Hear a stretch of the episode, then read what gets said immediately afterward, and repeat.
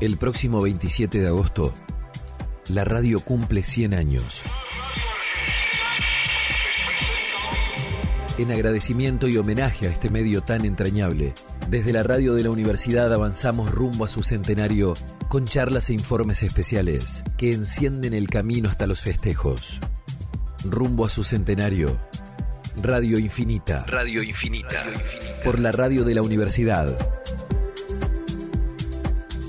Nacional de Entre Ríos. Porque no podemos pasar nosotros 40 años hablando de los 40 años. Y nosotros no podemos pasar nosotros siete pensando en estos siete tan parecidos a esos 40. Pero tampoco olvidándolos.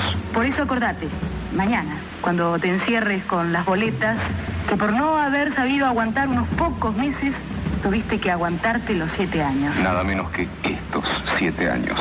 Prometamos mañana no olvidar la lección. Sin anestesia. De lunes a viernes, de 7 a 9, por Radio Belgrano. Sin anestesia. La evidencia de que las cosas están cambiando. Idea, voz y marca. Liliana Launes. Hubo encuentro, abrazos, reflexión, testimonios, denuncias, articulaciones.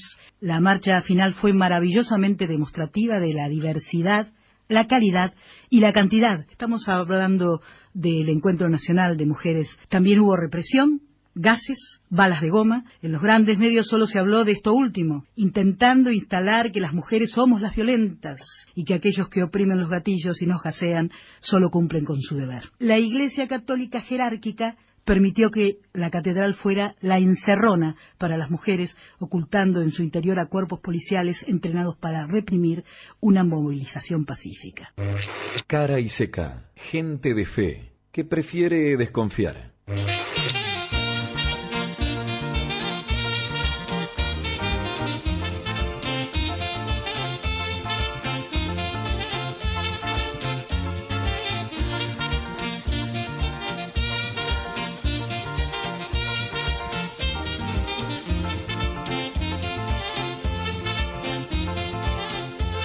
Ella es egresada del ISER, es locutora nacional. Su carrera ha transcurrido en emisoras como Radio Continental, Radio Belgrano, FM La Tribu, Radio Rivadavia, La Red, Radio de la Ciudad, Radio Continental. Es una reconocida militante del feminismo, ha cubierto numerosas eh, marchas y encuentros de mujeres, en el Encuentro Nacional de Mujeres. Usualmente la habrás escuchado en los comunicados de diversos espacios como la campaña nacional por el derecho al aborto legal, seguro y gratuito. Ahí le escuchábamos recién a la presentación. Actualmente es columnista en Marca de Radio que conduce Eduardo Aliberti, por la red, también conduce Juana Pimienta por Radio Nacional, está al aire, es un enorme gusto y placer para nosotros charlar con Liliana, Liliana Daunes. Hola Liliana, muy buen día, ¿qué decís, che? ¿Cómo va? ¿Cómo estás? Gracias por charlar con nosotros. El, el, placer es, es mío y más detrás de esa historia condensada que este, me hace pensar en que la voz como el cuerpo también va cambiando. Es maravilloso poder entender en tan pocos este, segundos que una fue esa persona, es esta que es ahora y al final sigue siendo la misma, ¿no? Eh, y a propósito, pensaba, ¿no? Cuando decías esto del cuerpo, si alguien le ha puesto el cuerpo las ideas en su laburo, ha sido vos en esto de la militancia eh, feminista. Sí, yo este, no tuve el, eh, creo que en, mi, en, mi, trabajo, en mi oficio de, radio, no tuve el problema de hablar en primera persona más de una vez y, en, y esa primera persona eh, siempre fue del plural y hablé de ese nosotras, que somos eh, cuando las mujeres nos juntamos, nos organizamos y estamos eh, peleando por nuestros derechos.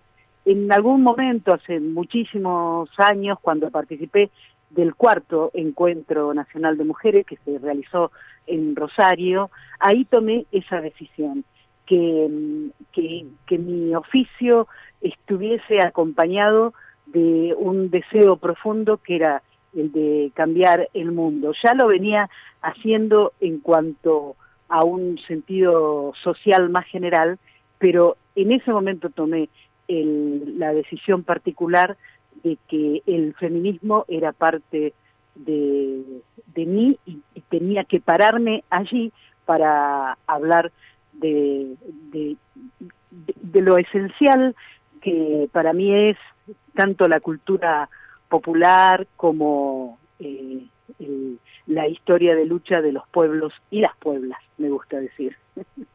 Bueno, esa, esa agenda de temas, Liliana, han, llevado a, a construir eh, distintas intervenciones.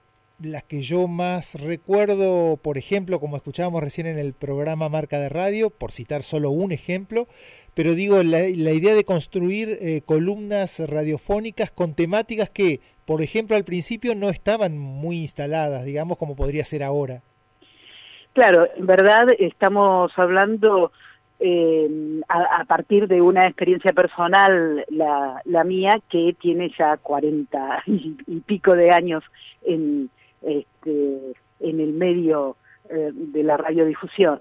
Y es cierto que al comienzo éramos, a mi comienzo, digamos, éramos muy pocas las voces de mujeres que teníamos la oportunidad de, de estar presentes críticamente al, al sistema eh, y no solo eh, de, forma así este, general o, e ideológica, sino que también la crítica, y había que poner la voz y el cuerpo en eso, a eh, las, las relaciones interpersonales y allí este, estaba presente lo que sucedía con los compañeros eh, mismo del, del trabajo. Creo que eh, me, tocó, bueno, hacer punta en eso, eh, abrir este, algunas, algunas puertas para que pase por el aire ese aire más rebelde y pudiéramos este, en las mujeres tener una presencia diferente, no solo de, de adorno como había sido pensado este, nuestro rol hasta esos tiempos, ¿no?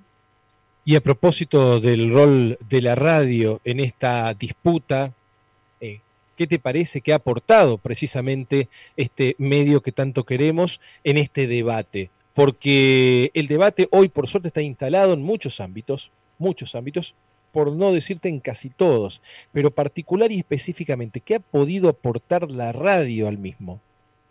Bueno, a mí me parece que eh, la, radio ha aportado en, la multiplicación de conciencia, eh, tanto este, para quienes ejercemos el oficio de la comunicación como para aquellas mujeres o aquellos este, compañeros y, varones en general que fueron sensibilizándose con el tema.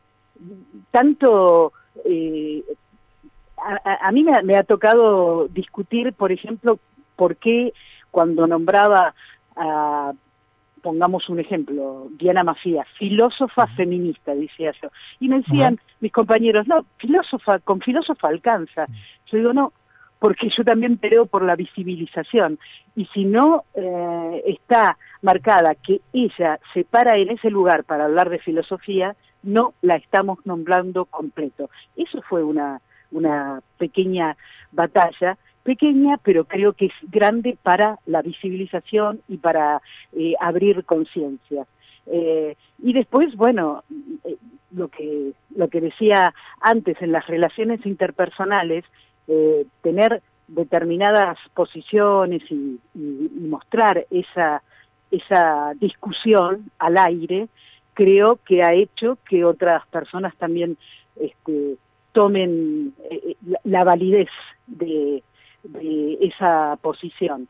Y me parece a mí, yo por ahí no me, no me daba cuenta tanto en el momento mismo en que este, lo iba haciendo, pero los encuentros de mujeres, así como eh, me, dieron tanto, tanto aliento para la argumentación, para la discusión de los temas y para conocer las realidades de distintos rincones de nuestro país y, este, todo lo que allí se, se exponía, eh, también me dieron cierta devolución de este trabajo eh, mío y de otras eh, compañeras que fueron este, creciendo, primero quizá en los, en los medios comunitarios, en las radios comunitarias, donde empezó a, tener un peso específico la, la, palabra de las compañeras, y hoy, bueno,